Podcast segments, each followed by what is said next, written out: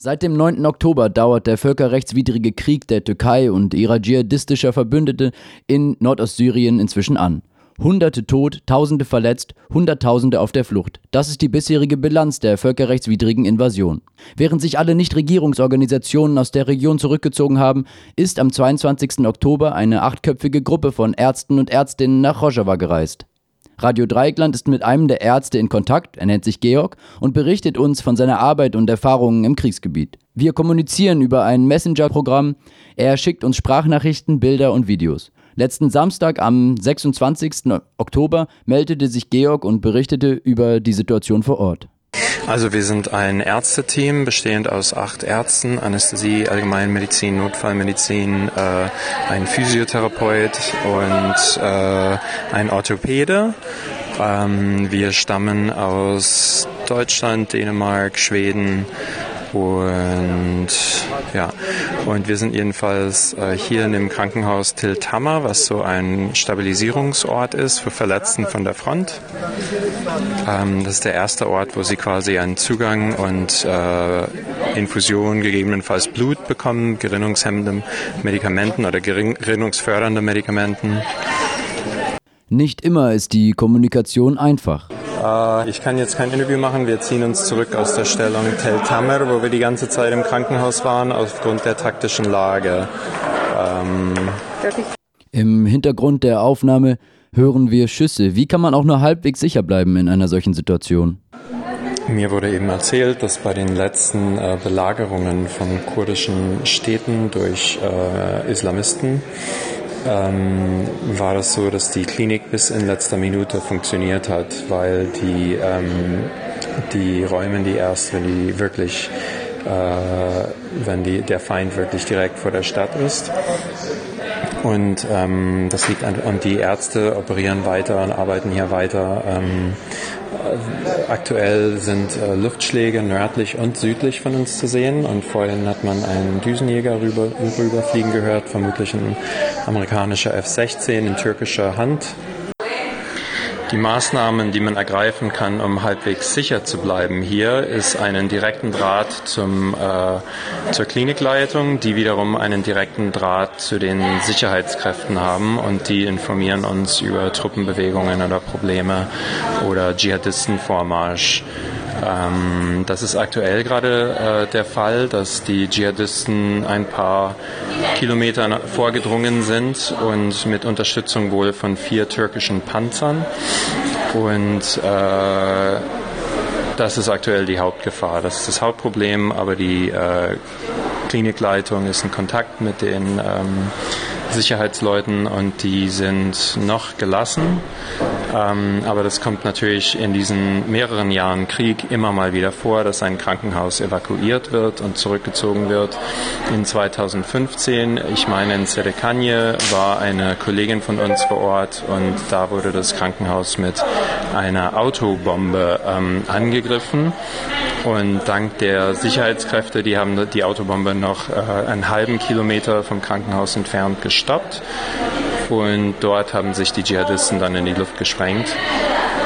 Und äh, die zielen wohl auf alles, was nach Infrastruktur aussieht. Das heißt äh, Stadtrat, ähm, äh, Krankenhäuser, alles, was mit Infrastruktur zu tun hat, ist deren Zielscheibe, weil die eben eine Terror, einen Terrorkrieg führen. Die wollen die Kurden vertreiben, zusammen mit dem türkischen Staat, also beziehungsweise im Auftrag des türkischen Staates. Ähm, das war heute wieder ganz klar im Guardian, in der Guardian-Zeitschrift aus London dokumentiert, dass Ankara das absolute Sagen hat über alle Kräfte, die uns hier gerade angreifen. Und wenn sie möchten, wenn sie wollten, könnten die das sofort stoppen. Aber das ist ihr Ziel, die kurdische Bevölkerung aus den Städten zu vertreiben, die alle ähm, an der nördlichen Grenze zur Türkei sind. Das heißt, wenn man die Menschen von dort vertreibt, dann sind die in der Wüste, dann ist nichts mehr da.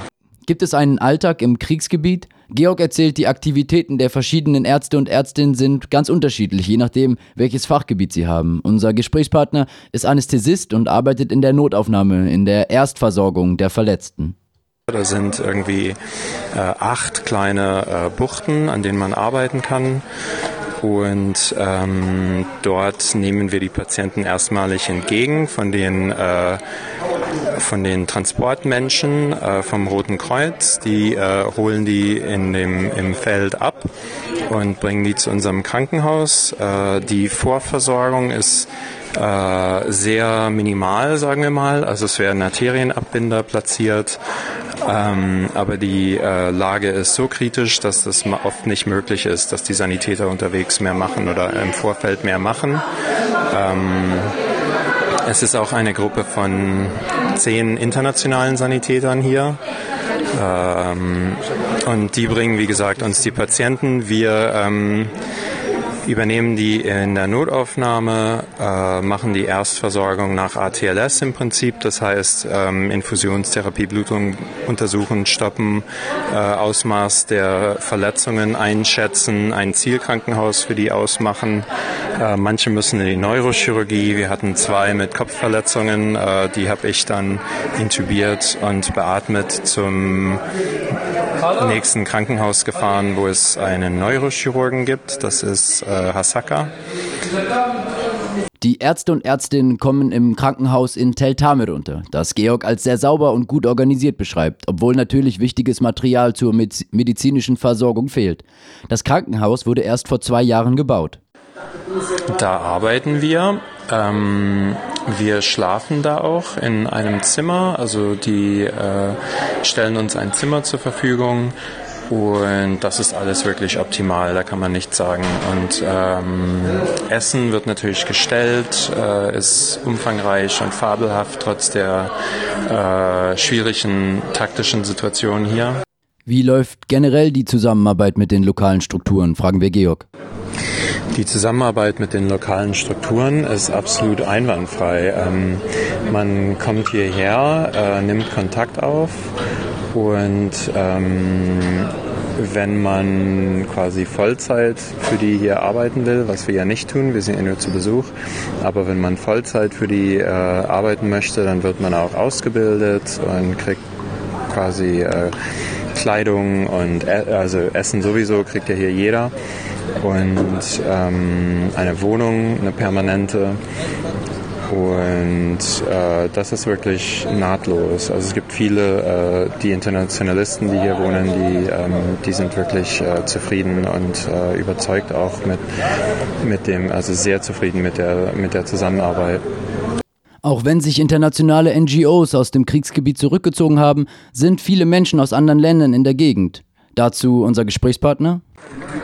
Internationalisten sind auf jeden Fall auch äh, in Tiltama vorhanden und äh, helfen mit diversen äh, Aktivitäten hier, also mit äh, Infrastruktur. Das sind vorwiegend Anarchisten, weil sich die Ziele der Anarchisten so sauber decken mit den Zielen der demokratischen Konföderalisten, also sprich von der selbstverwalteten Rojava. Und das ist eben äh, eine herrschaftslose Welt mit Frauenrechte, Ökologie und Demokratie für alle.